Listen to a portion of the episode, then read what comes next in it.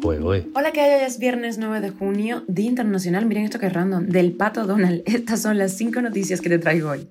Esto es Cuba a Diario, el podcast de Diario de Cuba con las últimas noticias para los que se van conectando. El Parlamento Europeo examinará el acuerdo entre Bruselas y La Habana. La administración Biden ha negado que China vaya a establecer una base espía en Cuba. El presidente de Cuba recibió empresarios norteamericanos. El Parlamento de Venezuela designa a un militar como nuevo embajador en Cuba. Y ya salió el gran show de los jueves de esta semana. Díaz Chanel aprende ruso para hablar con su nueva policía. Te contamos los detalles. Esto es Cuba Diario, el podcast noticioso de Diario de Cuba.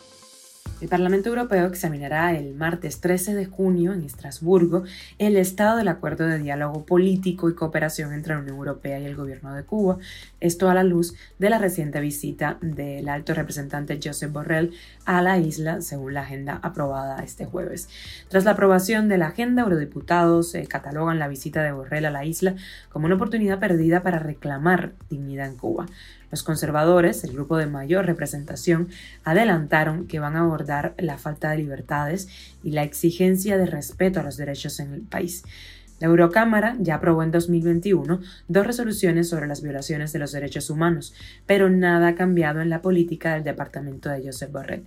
Este miércoles trascendió que la Comisión de Relaciones Exteriores del Parlamento sueco pedirá oficialmente que cese el financiamiento europeo al régimen cubano a través del Acuerdo de Diálogo Político y Cooperación en base a la serie de violaciones de los derechos humanos en el país. Cuba a diario. Y la Casa Blanca rechazó el reporte del diario The Wall Street Journal, según el cual Pekín llegó a un acuerdo con el gobierno cubano para establecer una base de espionaje en la isla que apuntaría a las comunicaciones militares de Estados Unidos.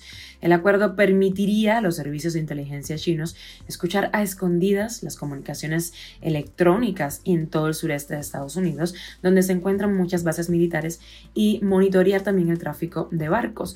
El informe citó a funcionarios estadounidenses estadounidenses familiarizados con el asunto, quienes dijeron que el acuerdo implicaba que Pekín pagaría varios miles de millones de dólares por esta instalación, pues el gobierno estadounidense lo ha negado. Miguel Díaz Canel recibió ayer al vicepresidente de la Asociación de la Industria de Alimentos de Estados Unidos, Mark Baum, y al titular de la Fundación Hope por Cuba, que se llama Jorge Ignacio Fernández. Ellos hablaron de la posible creación de negocios, establecer vínculos comerciales, en particular en el sector de la alimentación, energía sostenible y posibles acuerdos también con compañías de dispositivos médicos interesadas en realizar las vacunas cubanas. El precio aprovechó, por supuesto, para sacar el tema del embargo y para culparlo de todos los males de la isla. Cuba a diario. Viajamos a Caracas. La Asamblea Nacional de Venezuela, de mayoría chavista, aprobó este jueves por unanimidad ayer la designación del militar Orlando Miguel Maneiro como embajador de Cuba, en reemplazo a Adrián Chávez, hermano del fallecido presidente Hugo Chávez, quien se encontraba en el cargo desde marzo de 2019.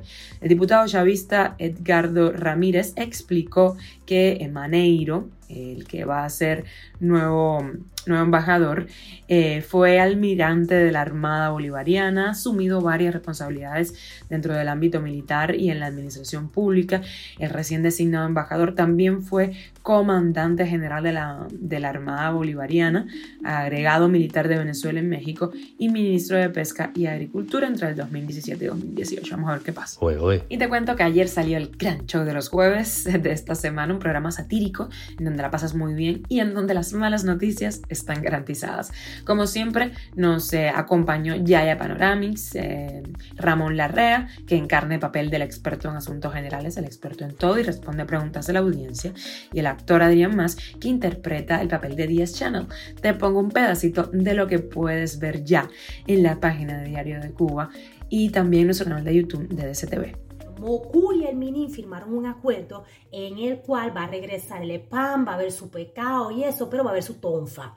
Porque hay que no tienen que cuidar de nosotros. Cuando un narniano, en poca palabra y para que se me entienda, un narniano salga pidiendo libertad o diciendo patria y vida, ya no va a ser Churrislander Vázquez Domínguez quien va a venir de mi zona que pesa 42 kilogramos y le va a dar un cocotazo, sino que Vladimir, nacido y criado en la Siberia, jamás visto en Narnia antes de eso, va a venir y va a tener oficialmente todo el permiso de caerte a Tonfaso. Chostaskowski.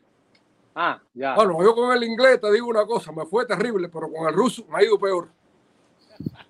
Y dice, hay gente, hay gente que me ha criticado que dice que el español tampoco me va muy bien. Tal vez que soy extranjero. Mi primera profesora hace muchos años, se, una rusa, y se llamaba, se presentó, que se llamaba Galina Andrievna. Y todo el mundo le decía gallina hambrienta, así que no hay problema. Nos entendemos al final. Esto es Cuba a Diario, el podcast noticioso de Diario de Cuba, dirigido por Wendy Lascano y producido por Raiza Fernández. Muchísimas gracias por informarte aquí en Cuba Diario. Recuerda que estamos contigo de lunes a viernes en Spotify, Apple Podcast, Google Podcast, Telegram y síguenos en redes sociales. Yo soy Wendy Lascano y te mando un beso enorme, que pases un feliz fin de semana.